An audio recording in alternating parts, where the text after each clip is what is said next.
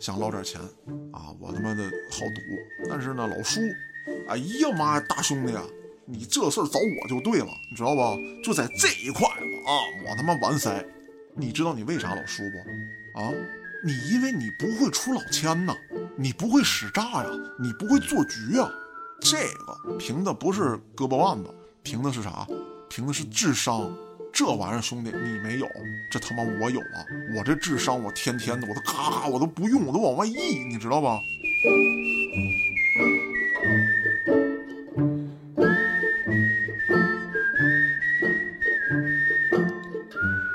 说你别介啊，老弟啊，咱俩看来啊，还是没有他们道行深呐。不是说我这点法术不够啊，这玩意儿魔高一尺，道高一丈啊。咱干点那简单直接的吧。咱干点什么呢？咱直接抢，长操，谁他妈有钱干谁，都他妈俩肩膀顶一个脑袋，凭啥他妈那钱就夸夸往他口袋里装啊？咱他妈干他！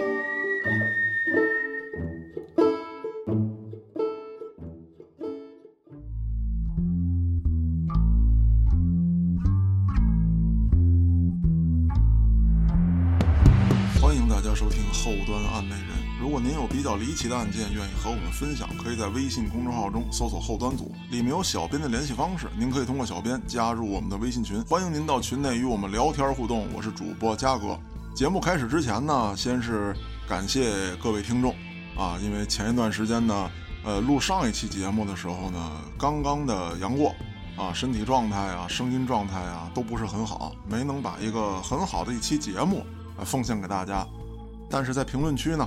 呃，我发现咱们的听众朋友们呢，并没有很苛刻的啊，去说，哎，这个声音有问题啊，录制的不好啊，哎，倒是给了我很多的这个，你说安慰也好啊，你说关心也罢，一直是关心我的身体，所以这一点呢，也是非常让我感动啊，呃，很感谢大家。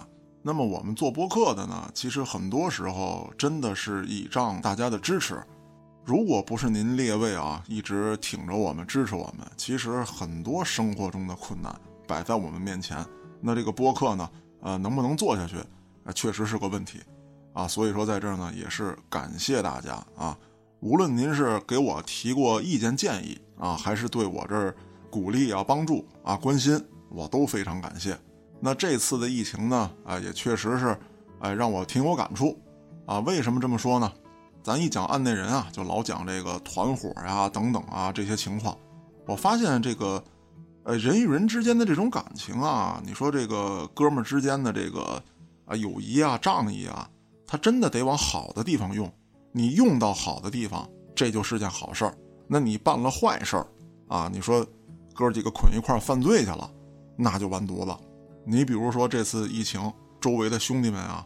也都是涌现出了很多让人感动的事情啊，比如说这个卢总，自己还阳着呢，听说我这块没有抗原，啊，开着车发着烧，三十九度多给我送抗原了，啊，当然了，他给我送抗原的时候呢，其实我发烧只有三十七度五啊，我拿完他的抗原之后呢，就直逼三十九了，感谢你啊，感谢你啊，也是感谢卢总让我这个，啊，有了一个很长的假期啊，那玩笑归玩笑。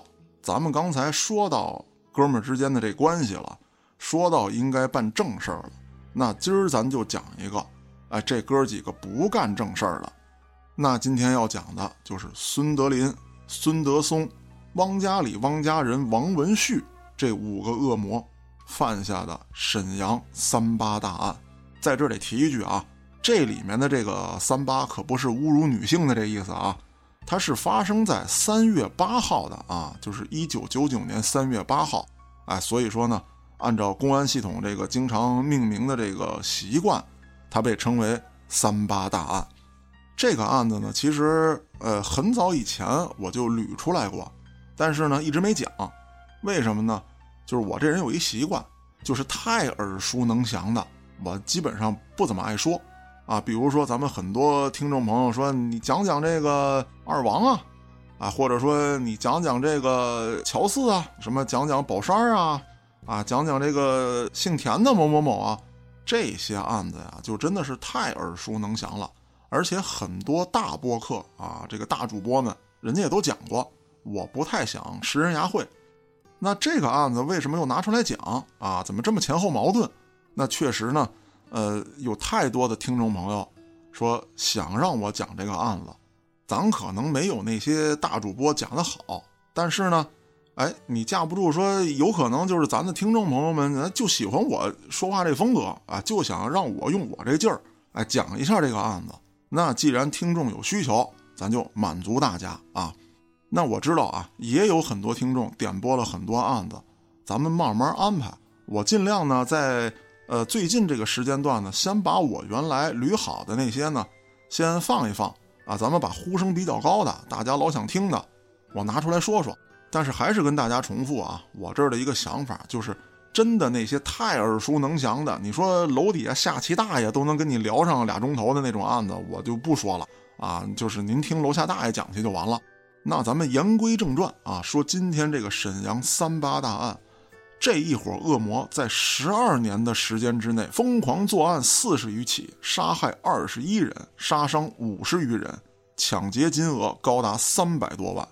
这数呢，您听着可能不多啊，三百多万而已。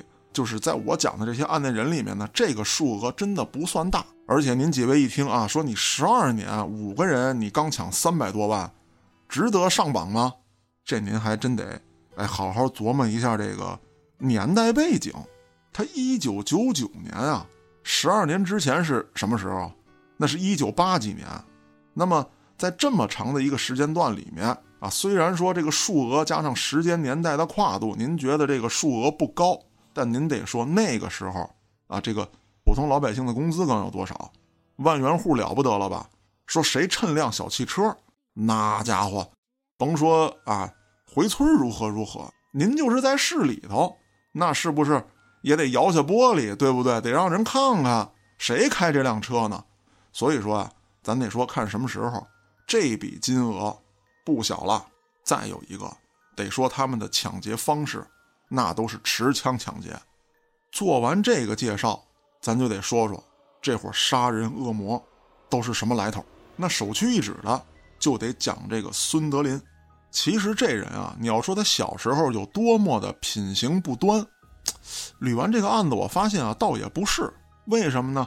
首先啊，从这个思想觉悟上来说，这都是正规报道里有的啊。这个抓住孙德林之后，对他的审问，他的自白里面就说过，哎，曾经想当兵啊，想报效祖国。那有的听众朋友该说了，那是怕公安机关枪毙他，对不对？啊，他想。洗白也好，或者说想最后证明一下自己也好，他可以编造啊，对吧？说自己爱国爱家爱党的，这个呀，还确实媒体啊，当时去采访了一些他曾经认识过的人啊，想当兵报效祖国这事儿啊，他跟很多人都说过啊。那个时候还小呢，对不对？他也不能料到自己有一天要吃枪子儿啊，他提前打好这个预防针是吧？做好这个伏笔，不太可能。可是啊，这人。你光有好想法不行，您得干好事儿啊！那很多人就说了，这孙德林小时候啊是调皮捣蛋，没有他不敢捅的娄子，打同学，骂老师，啊什么这个整蛊同学，欺负欺负这个小女生。但是呢，呃，你说他人性有多恶啊？说想害谁，这个在他小时候倒是没体现出来。那无非就是什么呢？作的没边儿呗，是吧？整点那个胶啊，给这个男同学那个椅子上抹上，啪，你一坐，好，连凳子都带起来了。这事儿啊，我相信啊，跟我年龄相仿的，也就是说现在四十岁上下的这帮人，上小学或者上初中的时候都干过这种事儿。那还有什么呢？啊，这个把女同学这头发系一扣啊，给拴上，是吧？哎，人家跳皮筋呢，他拿一个剪刀过去，咔嚓给皮筋绞了，反正就犯欠呗。那咱说了，你小子这么欠，就没点那个五大三粗、人高马大的人过来揍你一顿？嘿，他就是那个人高马大的，一般人还真就弄不过他。而且这孩子呀，打小就好打架，怎么讲呢？啊，你说我平白无故打你一顿，这事儿说不过去啊。那时候还得讲个讲个什么缘由？那毕竟人家家长老师一看这孩子打架了，你把我们家孩子好人脑袋打成狗脑袋了，为什么呀？啊，就说我们闹着玩的时候，他闹急了，他骂我也好，他推我也罢，啊，他给我一电炮子，我不行，我得摘他懒弦子，就这种事儿呗。啊，他跟人干架，慢慢的呢，他这些同学也就发现了，别搭理他，别惹他。他就是跟那儿寻衅滋事呢，啊，就想打架，想闹事儿，咱不配合他，以后见了他呀，躲得远远的，不跟他玩。本来呢，大家的意思呀是说我臊着你，你人缘没了。可孙德林不这么想，我他妈真是那个呀，我就是镇山的虎啊，我就是这个镇海的龙。我来了之后啊，你看看你们这一个个的小卡拉咪啊，全都给我躲得远远的。哎，行了，天晴了，雨停了。我他妈我又行了啊！以后啊，我就得横着走，谁我也不放在眼里。甚至最后到了什么样呢？啊，说打架了，老师批评他，啊，你这大同学干嘛呀？啊，上课咱好好学习，就你这样，你还报效祖国呢？啊，他骂老师，我就干他怎么了？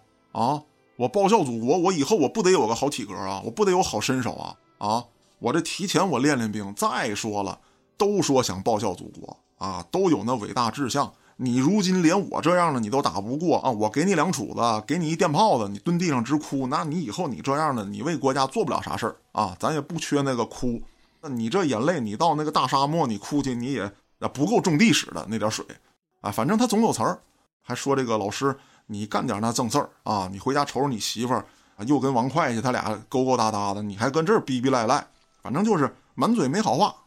那随着他一天天的长大，哎，赶上了一个。对于他来说，哎呀，那简直是他妈太美好的时代了，也就是咱们国家，啊，那十年，那他赶上这个年代的时候是多大呢？您自己算一下啊。这个孙德林是一九五五年出生，哎，在那个时候，哎，他这个年龄几许，您自己也知道，我不能再说细了。那那时候是什么呢？学生也不上课了，就造反吧，对吧？咱武斗吧，咱们炮打司令部啊，对吧？批斗老师。这个啊，体育老师他妈的，平时我打不过他，又高又壮啊。我们学校特招的练拳击的，长超的，这回必须他妈卸你懒弦子，哎，我就得整他。联合一大帮人，那你说其他这些人就真的死心塌地跟着孙德林吗？啊，倒也未必啊。反正那个时候的人呢，这个干这些事儿吧，他一个是说他大环境在那儿啊，再有一个呢，啊，他可能也有对这个老师不满意的，再三呢。迫于孙德林的这个淫威啊，你不跟我干他，我就干你。反正身边总有两个狗腿子啊，总有两个这个我说干啥他干啥的人，那就行了呗。那么就这样，孙德林周围的人呢就越聚越多。那在那个年代，由孙德林和他手下组成的这支队伍，在当地那可以说是提出他们的名号，谁听了都得肝颤，都得吓得直打哆嗦啊，不太好惹。但是。任何时代，任何混乱，它都会过去的啊，都会平息的。那之后你怎么着啊？你努力点呗，你改过自新呗？没有啊。孙德林在当地这个架还没打够呢，得嘞，您上山下乡去吧，您当知青去。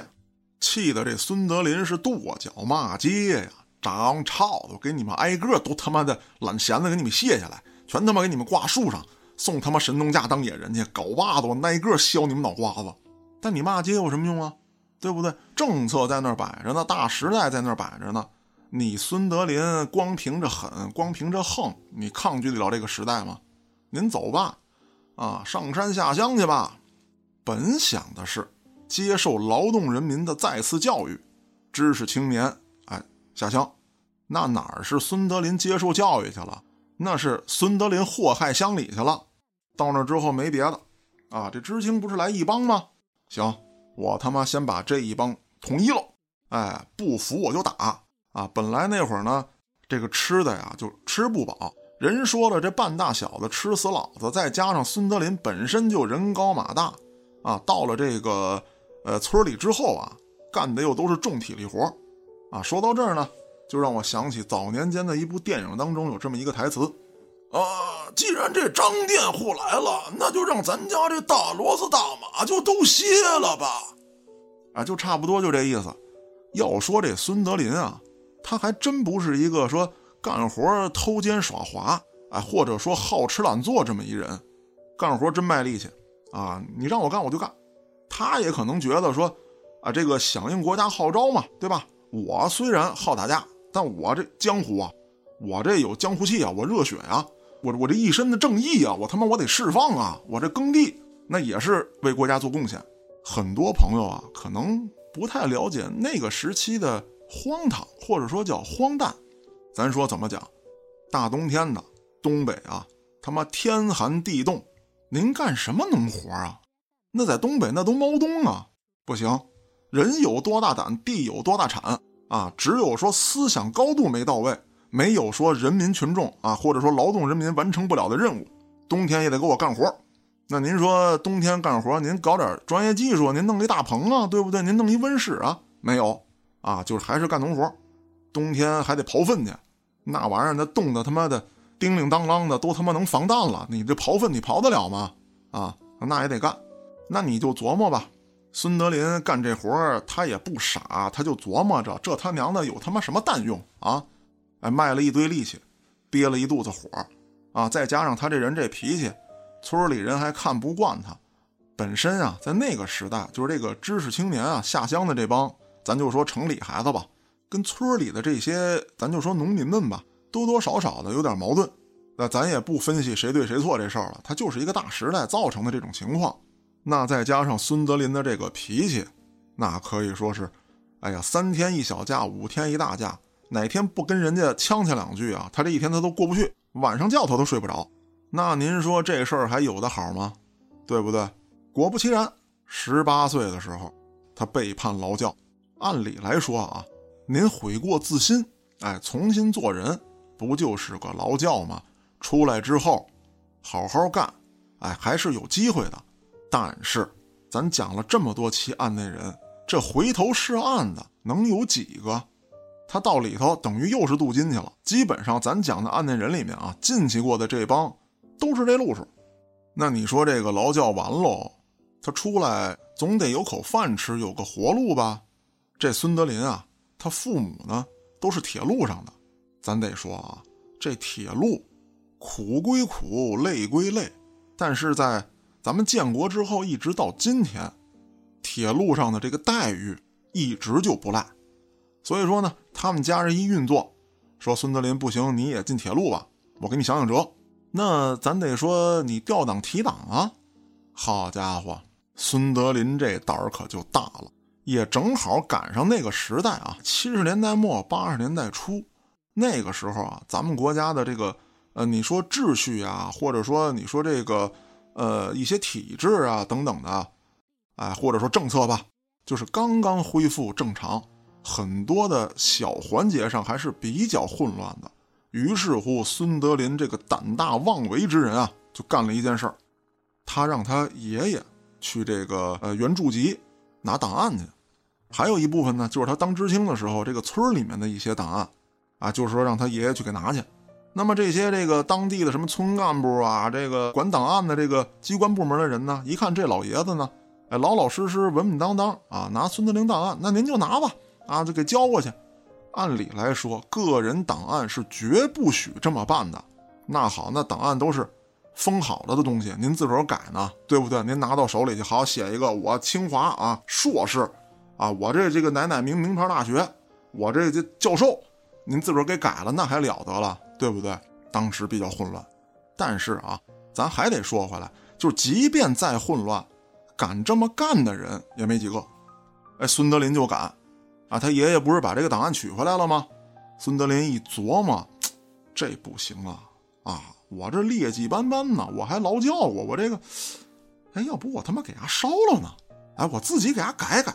孙德林这档案啊，因为劣迹斑斑啊，谁都记着呢，啊，给他写上一笔。啊，如何如何的？他一翻一看，哎，对我不好的，啪叽啪叽全给烧了。再往新单位这么一交，人家一看啊，这小伙子还行，没什么成绩啊，也没什么错误，看看吧，看培养培养，能不能说，啊，以后有点作为。咱还是那句话，孙德林这人干活可不偷懒。到了铁路上之后啊，啊，那可以说是标兵了。哎，干活卖力气，有眼力劲儿。然后，因为他从小呢就是当头当惯了，周围这些人呢他也会围。那有的听众说了：“嘉哥，你不是说吗？说这个当时围在孙德林边上这帮人都是聚其淫威啊！您别忘了，这里面啊他也得有脑子。如果一个人单单的去靠自己的凶狠，靠自己的狠毒，那咱说了，我怕你，你不能天天盯着我吧？你不盯着我的时候，我可以远离你呀，对吧？那所以说，孙德林在这方面还是有一定的手段的，并且他到了新单位之后，很多年轻人啊，那里头刺儿头多了啊，也让领导很头疼。孙德林过去一顿葫芦，那孙德林心里明白呀，葫芦这帮人，那我太在行了，这玩意儿我他妈专业呀。领导可不管你怎么干的这些事儿，哎，反正没人到我这告状了，说孙德林给我两杵子，是吧？一电炮子给我他妈眼睛揍得跟熊猫似的，没人找我了。哎，这小子昨天啊开大会上还跟着全体会上跟我这抬杠呢。嘿，你看今天见了我之后老实了，让干嘛干嘛了。可以啊，这个孙德林来了之后有变化。那么这些功劳是孙德林的吗？啊，作为领导他要看一看，先给孙德林。派点小任务吧，升个班长看一看。这孙德林啊，就从一名普通工人干到了班长。你别说，他们这班啊，让他整的还真就可以啊，个个争先。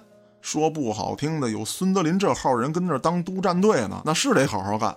你干了，听我话了，有点小恩小惠，大家挣钱都不容易，对吧？你孙德林家里头也有弟兄姊妹们呢，你舍得把这钱拿出来？哎，说。啊，买点这个小吃小喝的给大伙们，这就不软。您别忘了，当时那个时代还供给时代呢，啊，你光有钱就行吗？你得有票。所以说呀，哎，孙德林拿出点这个小恩小惠来，在当时真好使。那么连续着，啊，又当了工长，最后又当了队长。这领导一看，可以，这小伙子啊，可塑之才啊，提拔一下吧。那怎么办？入党。提干第一步，您得先是党员。到了入党这一步，那政审可就不是那么容易的了。列位听众啊，您如果说是党员，或者说家里啊朋友啊有人是党员啊，您可以问问去，这个政审有多严格？在当时，政审比现在还严格。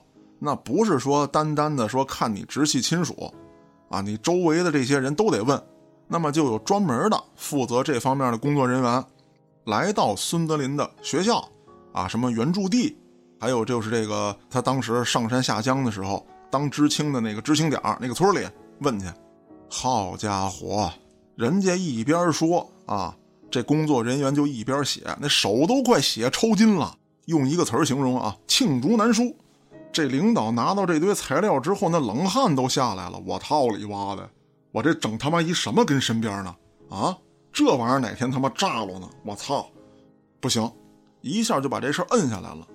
这孙德林啊，自己也明白，纸里包不住火，他这点事儿啊，经过这么一调查，肯定是漏了。那得了吧，啊，政治上我也上不去了，我干脆捞点钱。再加上那时候呢，哎，孙德林，你看在外面，呵，霸气侧漏啊。东北老爷们嘛，咱得有干劲嘛！啊，弟兄们都得听我的，啊，你听我的，我就有你的好，啊，有好东西我都想着你，你不听我的，我就整死你，我就照死了干你。咱东北老爷们就这么直性。那是在外面，跟家他可就暴露了，家庭暴力，一不高兴就打媳妇儿。这媳妇儿呢，也到单位闹过好几回。这一来二去的，这孙德林就待不下去了，自己那点陈年旧账，再加上啊。自己家暴妻子这件事儿，让人瞧不起。那得了，此处不留爷，必有留爷处；处处不留爷，爷干个体户。啊，这也是在八十年代末九十年代初的时候啊，特别流行的这么一句话。那会儿确实机会多。那么到了一九八六年到一九八七年之间，具体的时间呢，呃，有不同的报道，但各个报道写的基本上都是这两个时间啊。所以说我在这儿呢，把这两个时间都说出来。孙德林啊，甭管是一九八六年也好，还是一九八七年也罢，在这两个其中的一个时间点上，孙德林办了停薪留职。那么有一些年龄比较小的听众可能不知道什么是停薪留职啊，我做一个比较通俗的解释，就是不给你发工资了啊，但是呢，我们这个单位还有你这么一号人，你停薪留职这个时间结束之后，你还回我单位上班来，你什么时候上班啊？从你上班开始算，我再给你算工资。啊，当然了，一些比较细节的，你说这工龄怎么算吧？啊，就是说现在这个这个都上保险了，保险怎么弄？那那是后话啊。不同时期这个政策不一样，我也查不到太细的，但大概是这么一回事儿。那没工作之后，孙德林干嘛呢？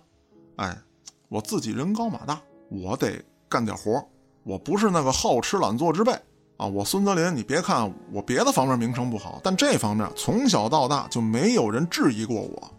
于是乎呢，他就到了火车站干点这个脚力，哎，给人拉个货呀什么之类的，蹬个车。东北有一种特别有意思的这个拉货的工具啊，叫倒骑驴。咱们见着这个，比如说这平板三轮车呀，或者带斗那种啊蹬的那种三轮车啊，就是这个啊收破烂的什么之类的。哎，他原来没有电动的时候呢，他老骑这么一个啊，这是在北京经常看见的。他是这个前面啊是人有把，他蹬着车，后面呢是这个板儿或者说是这个斗啊三个轮的。那我也见过四个轮的啊，有意思。那这个倒骑驴啊。咱不管它轮的问题啊，它跟这个普通的这个拉货这个小车啊，它有一区别，它是那个车那个斗也好，你说是这个盛货的这个板儿箱子也罢，它在前面，这人在后面，哎，这么一种拉货的一个工具叫倒骑驴。那听咱案内人的这些朋友们呢，就是我正好想问问啊，我也好多年没去东北那边了，就是现在这个倒骑驴在东北还有没有？这玩意儿很神奇啊，有意思。那再往后发展，啊，有点钱了，我他妈换一电动的，哎，这个带冒烟的。那这个东西啊也有意思，在北京这边呢，或者说在河北驻地啊，他称这玩意儿呢叫狗骑兔子。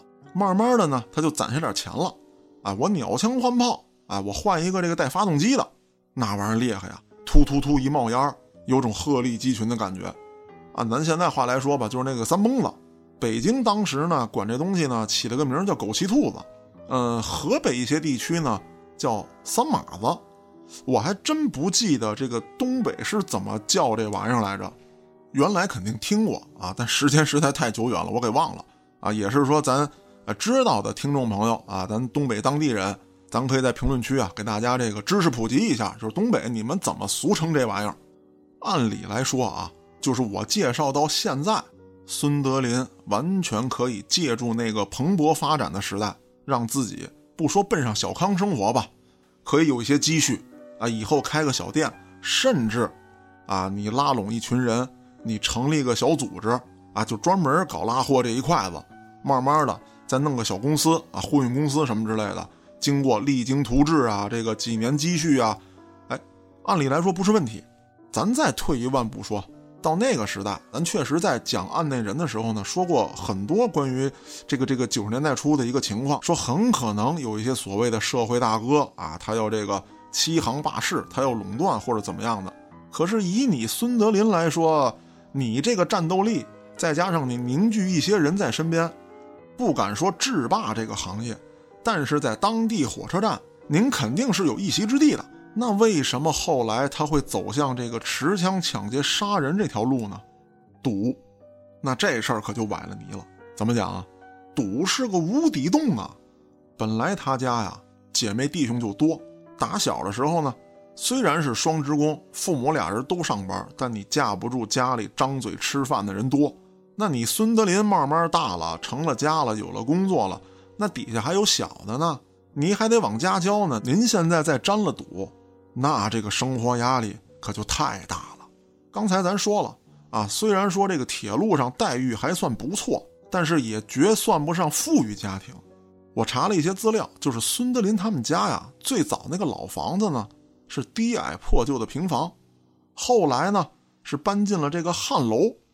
这个汉字呢就是那个干旱的旱，这个词儿也很有意思啊。我查了一下，什么叫旱楼？我刚开始的理解啊，我说这玩意儿。是不是跟那个汉厕它有点接近？后来我一查呀，哎，可能还真有点这个意思。那汉厕指的是什么呢？就是说这个村里那种，哎，那个大通坑啊，没有这个上下水，就你也洗不了手，你也冲不了厕所，那叫旱厕。那旱楼是怎么回事？就是说，您住这屋子里面，第一啊，没有煤气；第二啊，也没有这个供暖；第三。没有独立的卫生间，没有上下水，特别像这个筒子楼。但是它跟筒子楼还有一区别，就是说筒子楼基本上啊，它的这个虽然说配套设施不咋地，但是它盖的依然是这个永久性的一个这个房屋啊。怎么讲呢？就是说该打多深的地基打多深的地基，哎，该用这个好点这个砖头给你垒呢，它用好点砖头给你垒，楼板你得结结实实的。那么在当地啊，很多的这个汉楼，就是在那个年代盖的这些汉楼，它其实使用寿命是二十年。也就是说呢，一些职工啊，您到我这个单位工作来了，我得解决你家里人的居住问题呀，对吧？那么我盖了一个楼，啊，就跟这集体宿舍似的，那不是说男生宿舍、女生宿舍了，它就是一间一屋，哎，在这楼里面。那咱们什么时候盖了新楼了啊？您再搬进去啊，职工大院吧，咱就说那种地方。那您先跟这汉楼里住着，给你周转一下。所以说它的使用寿命并不是很长。那很多家庭呢？啊，有一些咱说实话，这个事儿就有不公平的东西在里面。那有一些领导干部了，对吧？那住一年两年，就是说你没有这汉楼的这个住宿这个经历，你想直接搬到新楼房里面去啊，这个确实有点说不过去。他底下人闹，那有的那还是说，啊，当官儿嘛，对不对？意思意思住半年，啊一最多一年两年，啊您搬进去了。那有一些这个基层职工，那可就是。一住十几年，甚至几十年，那最后孙德林他们家住到啊，这个楼已经超过它的使用寿命了。楼里这个线路啊，什么都老化了。居民冬天冷啊，您想那是东北啊，自己在这个屋子里头烧煤生炉子，勉强度日。他之所以会赌博，我分析呢，就有这么几点原因。第一，就跟他的这个原生家庭的这个情况有关系。啊，家里穷嘛，人口多。啊，父母又是老老实实的职工，啊，挣不了几个钱，赌这玩意儿来财大，啊，那一宿就如何如何的。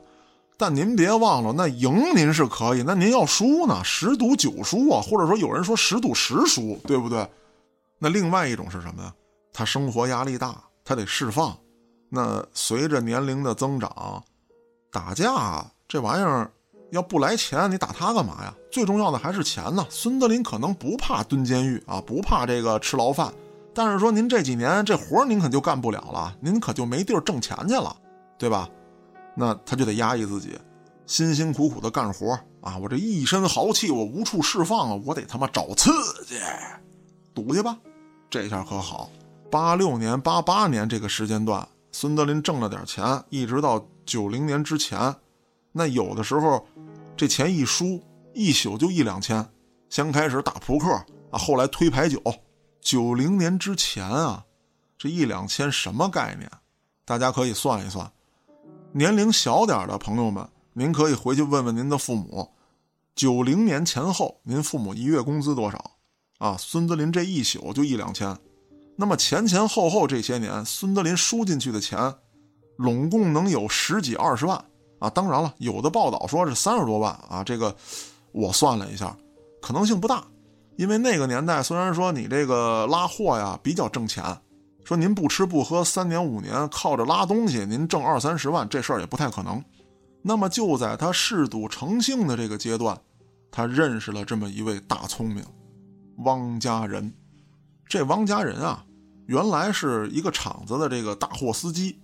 啊，后来呢，也是因为打架斗殴、偷窃等等这些事情，哎，入狱了。入狱之后呢，人家厂子肯定就不要你了，就给他开了。开了之后呢，这汪家人原来就会开车拉货啊，也是在这火车站给人拉拉货啊，跑跑活。这俩人啊，臭味相投，就凑到一起了，都蹲过大狱，也都觉得自己社会这一块子啊，我他妈完塞啊！你们没进里面镀过金，你们土老帽。哎，这俩人能聊到一块儿去。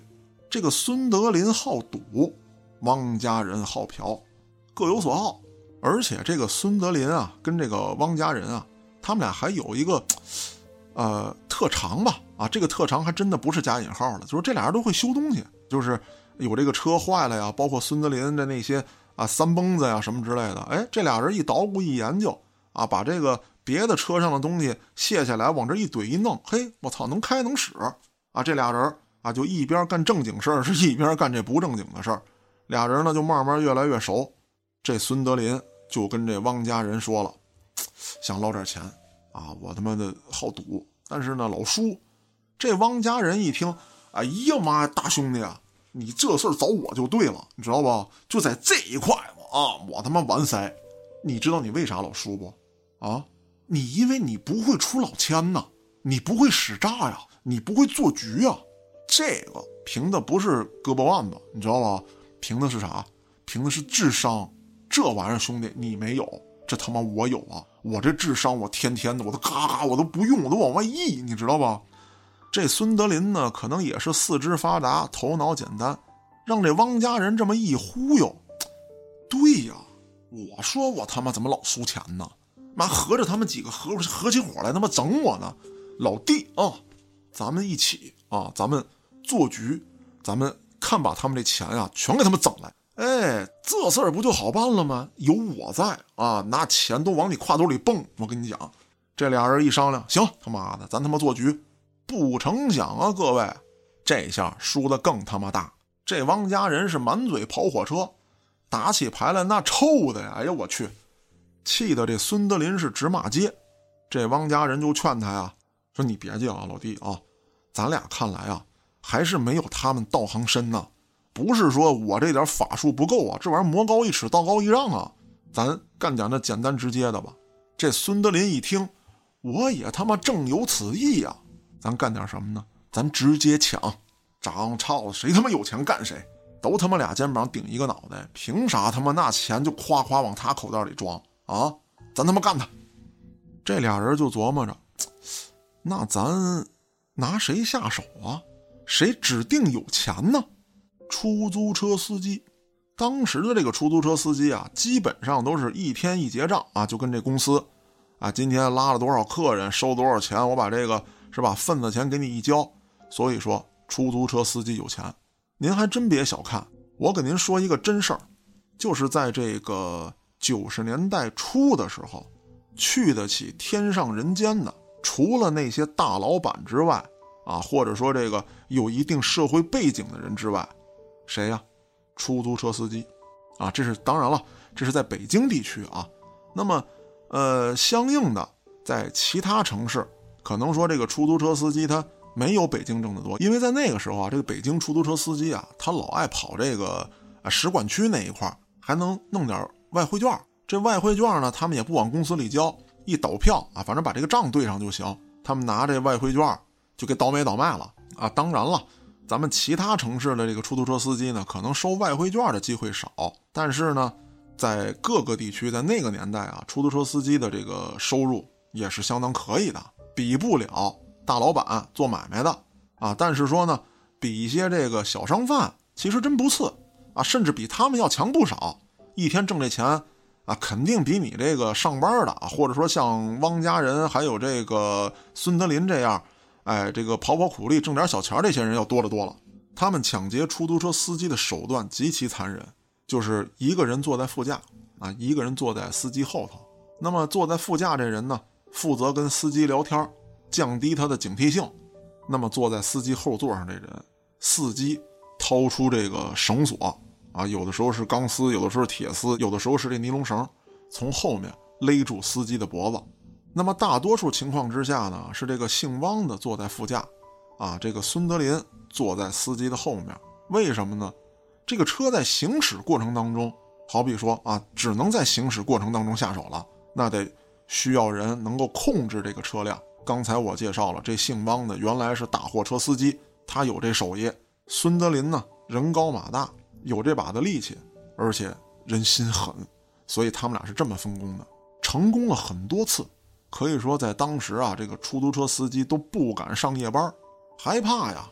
跟我年龄差不多的朋友们啊，或者说比我再大一点的，哎，能够有这个印象，就是当时啊，就是最起先大家刚开始接触出租车的时候啊，咱不说那个黄面包啊，就比如说刚开始有夏利啊什么的时候，出租车司机的这个位置啊是没有护栏的，那后来就都有了。当时可能还没有亚克力这种材料，就是比较硬的这个塑料板，然后在侧面呢是这个铁护栏，哎，把司机保护起来。那这也是因为当时发生了诸多这样的案件，除了孙德林他们在东北地区啊，在沈阳犯下这种抢劫案之外，其实全国各地在当时都有大量的抢劫出租车的案件。所以后来为了保护司机的安全，就安装了这种护栏啊，大范围的各个公司、各个城市都给司机圈起来了。做了几票之后啊，这个姓汪的就说了：“咱们要想再往后发展，第一得有人，第二咱得有枪。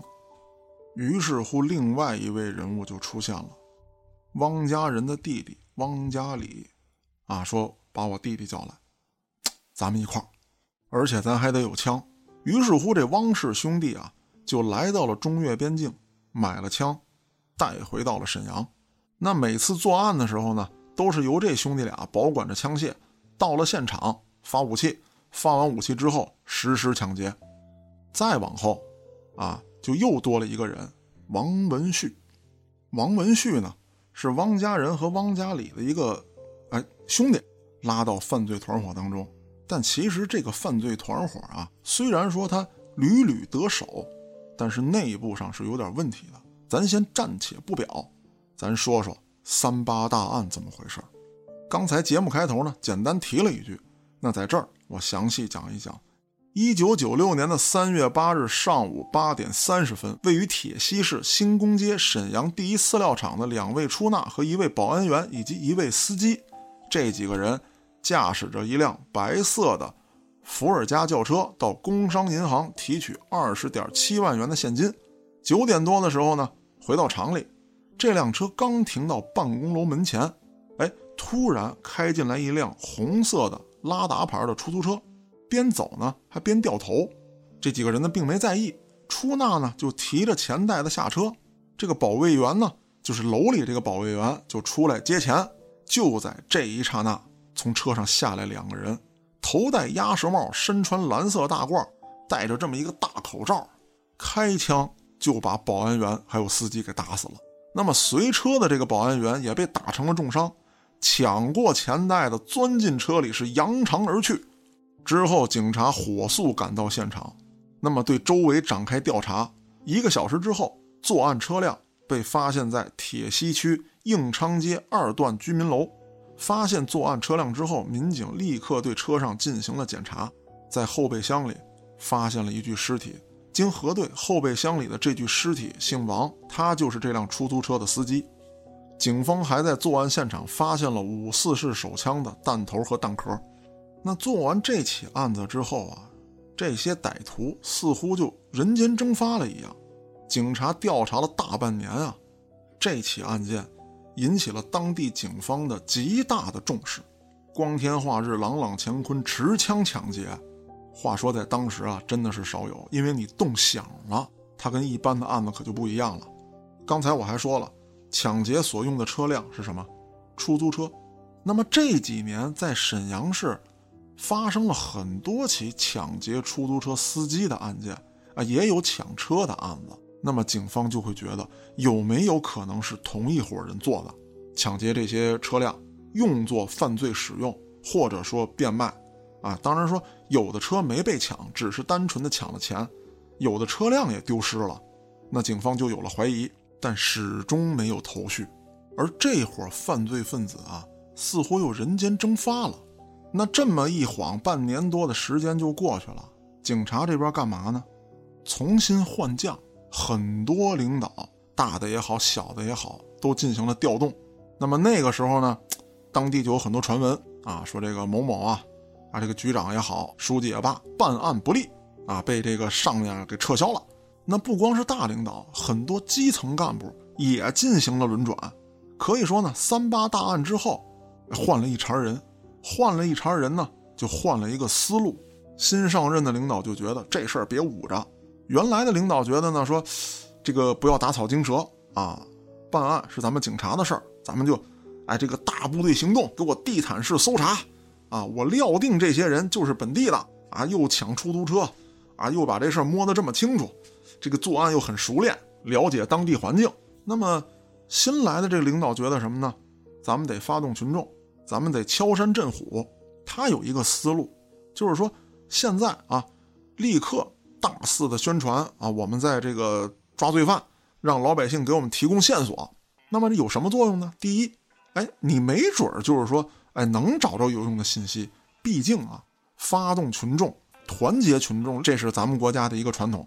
甭说抓你们几个犯罪分子，在建国之初，老百姓协助这个特定的这个机关部门。抓这个间谍的事情都有啊，是吧？那么再有一个，在如此强压之下，调动全社会的力量，即便说在短时间之内没有抓住你们，但是这伙犯罪分子一定不再敢作案。当然了，做出这个决定也是相当冒险的。不过从成果上来看，有效。很多当地的老百姓，哎，都纷纷的提供线索。那么这些线索啊，虽然说表面上看，也许很多与三八大案没有什么直接关系，但公安系统办案就是这样，他一定要从很多杂乱无章的信息当中获取自己有用的东西。你比方说。那么有的老百姓可能提供的信息是什么呢？说我看电视啊，看报纸啊，说哪起哪起这个出租车抢劫案，哎，离我们家不远，我看到了啊疑似的嫌疑人等等等等这些情况，都提供了不少的线索。那么根据老百姓提供的这些线索，当时的公安机关有这么一位老同志，啊，咱们叫他老周，可以说为三八大案起到了关键性的作用。他通过群众们的反应，绘制了这个人像。啊，就是这个画像嘛，啊，并且让很多的群众辨认，说你看到的是不是这人，像不像？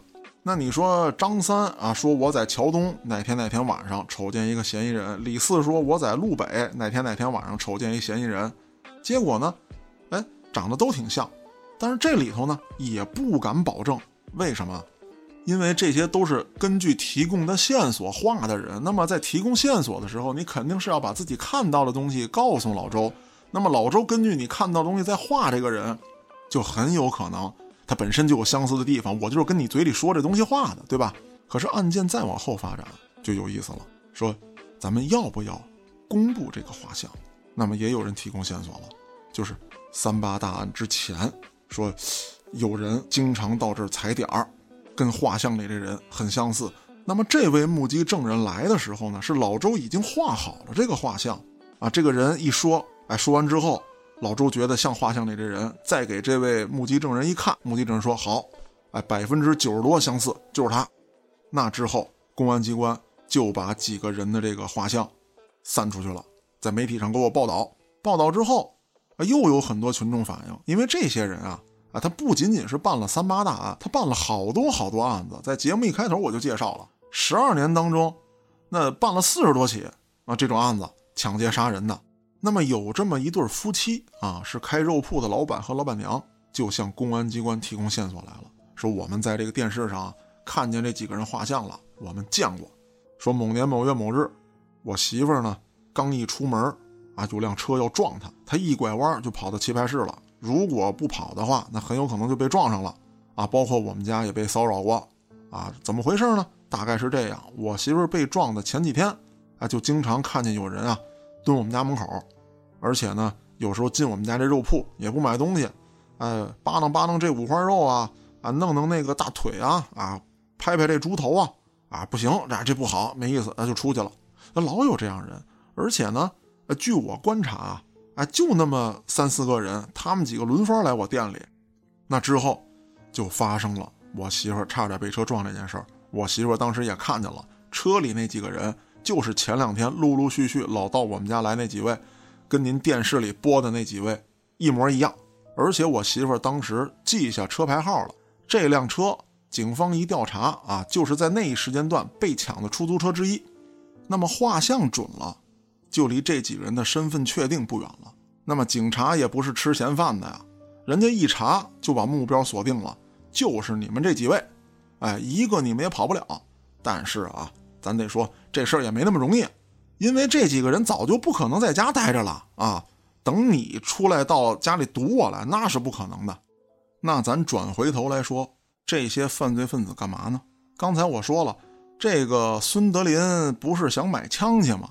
他买着了，结果呢，把枪往东北运的时候被广西警方抓获了啊，正判刑呢。那么在这个孙德林被判刑的这个阶段，孙德林他弟。伙同汪家兄弟又干了一票大的，抢了一百多万，几个人把这钱分了。分完之后，孙德林的弟弟就想拿着这笔钱去救他哥哥，说我要上下打点，左右疏通。那咱们花开两朵，各表一枝。这边孙德林的弟弟拿着钱是南下广西，准备救他哥哥。警方在这个时间段就抓住了汪家兄弟。那么对于抓捕汪家兄弟啊，我看到了很多说法啊，有的说呢。是从这个出租车的号牌入手，有的说呢，啊，是说这个每一个事发地点啊，这个警方都从地图上给标出来了，啊，所以说锁定了这两个人，因为知道长相了吗？啊，在进行搜捕，这俩人没离开本市，啊，就被抓着了。那么也有一个比较有意思的说法啊，我无法判定，在这儿呢也跟大家分享一下，您就当一分享听啊。节目当中我介绍了啊，这个汪家人好嫖，那么这里面就有了一个很有意思的说法啊，说汪家人是被小姐举报的。并且汪家人被小姐举报的这个说法呢，还言之凿凿啊，说小姐知道汪家人藏在哪儿，给警方提供了大量的线索，警方把他抓获了。啊，还是那句话，真假难辨。根据网上的报道，呃，正规的吧，就说媒体给的这些信息啊，就是警方呢锁定了这两个人之后，将其抓获，说的也很模糊。我在这儿呢也没有查到这个非常细节的这个抓捕过程，只不过啊，抓回来之后，让这个老周辨认一下，你画的像啊，对吧？你看看你画这像，这俩人在不在里面？于是乎呢，就找了一堆人，把汪家人、汪家里夹在当中。老周一看，就是这俩，给我薅出来。那后续的审理，咱说了，审案子那是警察的特长，只要把你往这个审讯室一推，这椅子你一坐上，就没有撬不开的嘴。而且当时审问这个汪家人的时候啊，当地的警方的一把手过去了，并且亮出了自己的身份证，就跟这汪家人说，知道。什么样的案子我才来吗？知道我来对你来说意味着什么吗？你还有一线的生机。这王家人不信呢，说我这个持枪杀人，我还有一线生机吗？那么这位领导干部就说了啊，据我们了解啊，说你这个基本上是这个站岗放哨，提前踩点儿。你老实交代，你参与没参与过直接的杀人？经过警方的轮番的审问。拿出自己的看家本领，终于把汪家人的嘴给撬开了。那么汪家里这边呢，还负隅顽抗。但是呢，汪家人一见到汪家里之后啊，哥哥要离你而去喽，弟弟哎，俩人抱头痛哭。汪家里的心理最后防线也被击破了。那案子咱们讲到这儿啊，咱就得把这个整个的事情捋一遍。这几个人呢，是在一九八零年的时候开始犯罪。那最起先。只有孙德林跟汪家这两个兄弟，啊，一九八零年的时候呢，他们盯上了一辆出租车，而且那个时候，他们的主要目的就已经不是单单的去抢出租车了，那时候他们就想弄枪，他们想从谁身上下手呢？警察。这汪家两兄弟啊，盯上了这么一个警察，哎，说这哥们儿啊，呃，平时老带着枪下班，而且呢，在当时那个年代，东北这个地区啊，管理没有那么严格。有时候警察下了班呢，就喝口小酒，晕晕乎乎的。这仨人就想抢了车之后，开车撞死这名警察，然后把枪抢走。他们打到了一辆出租车之后，其实已经把这个出租车司机打晕了。但是当时的出租车出了问题，怎么也打不着火了。于是乎，撞警察、抢枪这件事儿就没能完成。时间继续向后，到了一九九四年的一月份，这孙德林就盯上了一家工厂，想趁着他们发工资的时候抢钱。于是乎，这几个人就又抢了一辆车，把司机勒死。但途中遇到了警察，计划只好作罢。到了一九九四年的三月份，孙德林又对一个货车司机下手，抢了一辆货车。到了一九九四年的五月份，孙德林伙同汪家这俩兄弟。又杀了一名货车司机和一名轿车司机，他们抢了车之后啊，这些车主的钱被抢了，但是他们的最终目的还是要抢这家工厂。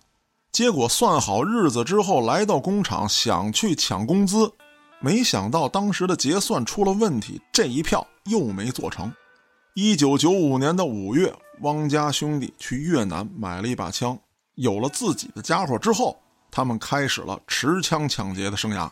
到了一九九八年，他们的作案更加频繁，但每次作案的时候啊，都是由汪家兄弟自己带着枪到现场之后啊，准备行动之前再发给这个孙德林。孙德林这时候就觉得，我得有把枪啊，因为这个枪总掌握在汪家兄弟手里，而且这个王文旭他也是汪家兄弟带来的人。这个时候的孙德林就觉得自己地位不稳，那么第一步，他是让自己的弟弟先加入进来，哎，你有你的人，我有我的人，这么着咱们制衡。第二步，我他妈要买枪，于是乎，在一九九八年的五月份，孙德林就跑到越南去买枪。这枪他是买着了，但是在回国之后，被咱们国家的警方抓获，因为非法买卖枪支被判处了五年有期徒刑。孙德松这时候已经加入队伍了，知道哥哥被抓的消息之后，准备花钱把他哥从监狱里捞出来。听到这儿，各位听众应该明白了，这里面存在着权钱交易。孙德林这个恶魔，就是在暗箱操作之下又被放了出来，所以说他们才有机会犯下了一九九九年的三八大案。但咱得说，作恶多端终将难以逃脱法律的制裁。一九九九年的十月三十号，孙德松被捕，几天之后，王文旭也被警方控制，同年，孙德林也被捕。这五个人，最终一人吃了一颗枪子儿。那么今天这个案子呢，咱们简单的梳理了一下，有很多大主播呢都曾经讲过这个案子。那么我讲的这个内容呢，可能跟其他主播的不太一样。我翻阅了很多的资料啊，也从网上找了很多的这个报道。呃，其实这些报道里面，咱们不提贴吧的这些贴主发的东西，这些报道里面本身就有一些点啊不太一样。那至于谁说的对，谁说的错，咱们还是以正规报道为主。那么感谢大家的收听，我是主播嘉哥，咱们下个案子再见。